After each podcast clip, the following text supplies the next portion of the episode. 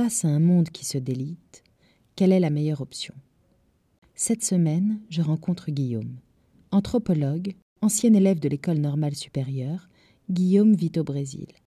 Quelques mois après l'incendie du musée national et l'élection de Bolsonaro, un médecin lui diagnostique une tumeur au cerveau. Avec un salaire de 1700 euros par mois, il sait qu'il n'aura pas l'argent nécessaire pour se soigner correctement. Et si c'était dans les pires épreuves qu'on trouvait les meilleures raisons de rester attaché à notre humanité? Le nerf de la guerre. Épisode 6 Opération Cerveau. Ma dernière année en Guyane, donc euh, en terminale, quand j'avais 17 ans, j'avais lu euh, Triste Tropique de, de Lévi-Strauss qui m'avait beaucoup, beaucoup marqué.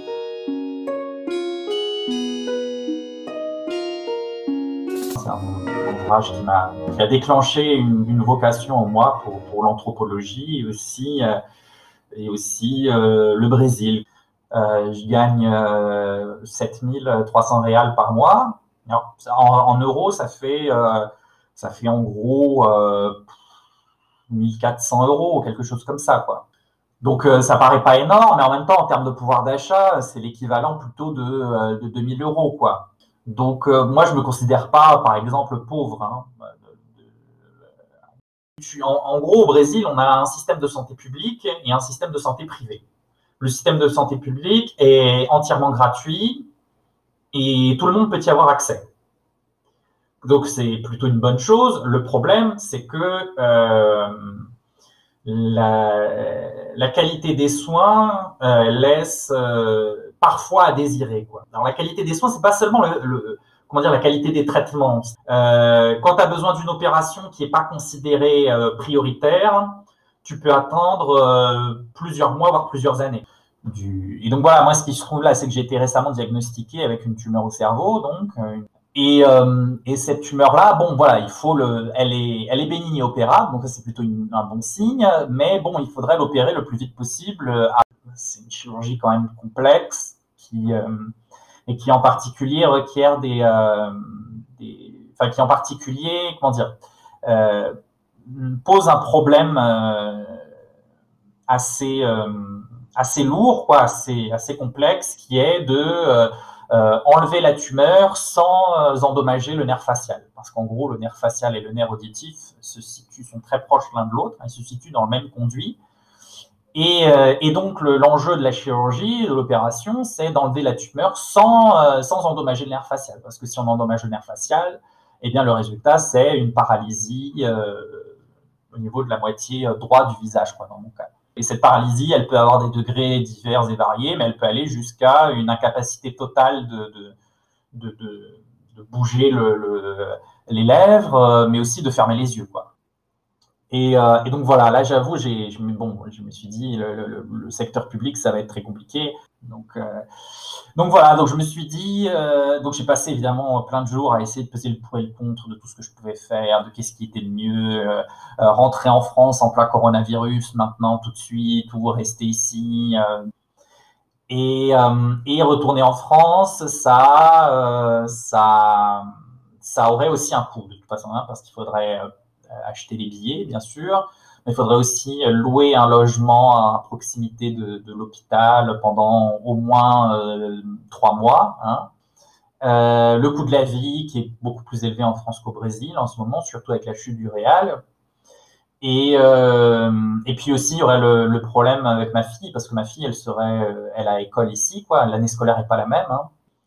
Et d'un autre côté, il y a le secteur privé.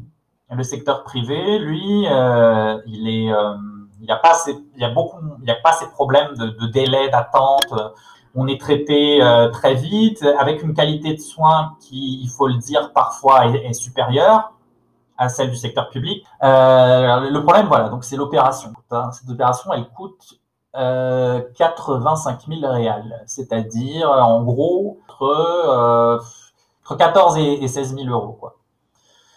Euh, sachant que bon, euh, j'ai pas de mutuelle ici au Brésil, donc euh, évidemment, ces 15 000 euros, il faudra les, débourser de ma propre poche.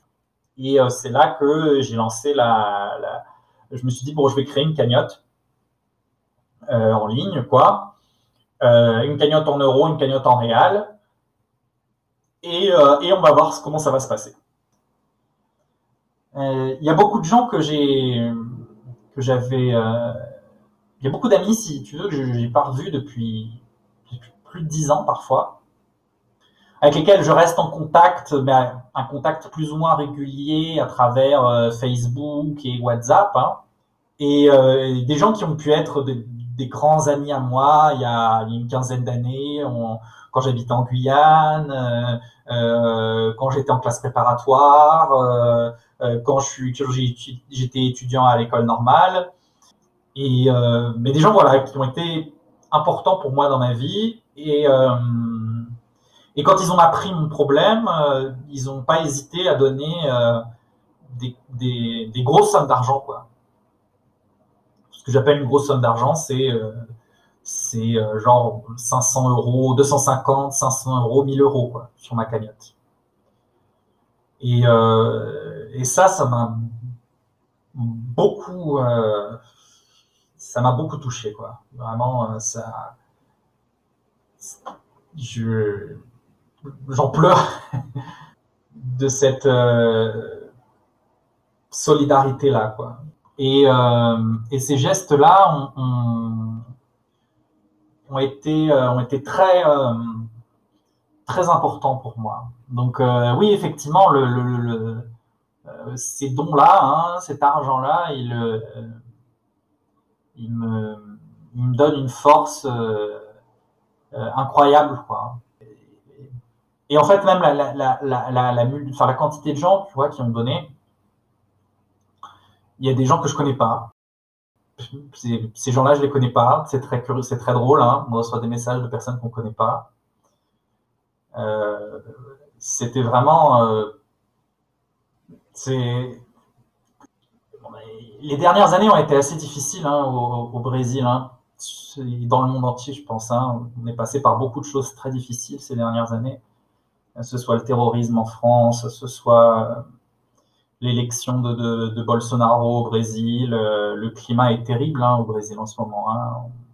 Les élections au Brésil ont, détruit beaucoup de, liens et, et l'avenir s'annonce quand même assez sombre. On peut dire que ces dernières années, ça a été vraiment une expérience, une, un moment vraiment difficile. Quoi, hein, comme si quelque part notre, euh, enfin de, dissolution de notre force collective. Je dirais ça comme ça. Comme si finalement tout ce qui nous faisait, euh, euh, tout ce qui nous donnait collectivement une force euh, se, se, se, dissolvait. Quoi. Et c'est vrai que de voir tous les gens comme ça qui, qui m'ont donné de l'argent, les amis, les gens que je connais pas, c'est incroyable. Quoi. Ça te donne d'un coup une espèce de, de croyance euh, forte en, ça te redonne une espèce de croyance très forte en, en, notre puissance collective, quoi, en notre capacité à, à, à, améliorer les choses, quoi, en la solidarité, en tout ça. Quoi. Podcast conçu et réalisé par Hélène François. Retrouvez l'ensemble des épisodes sur Apple Podcast, Spotify, Google Podcast. Pensez à vous abonner et à bientôt.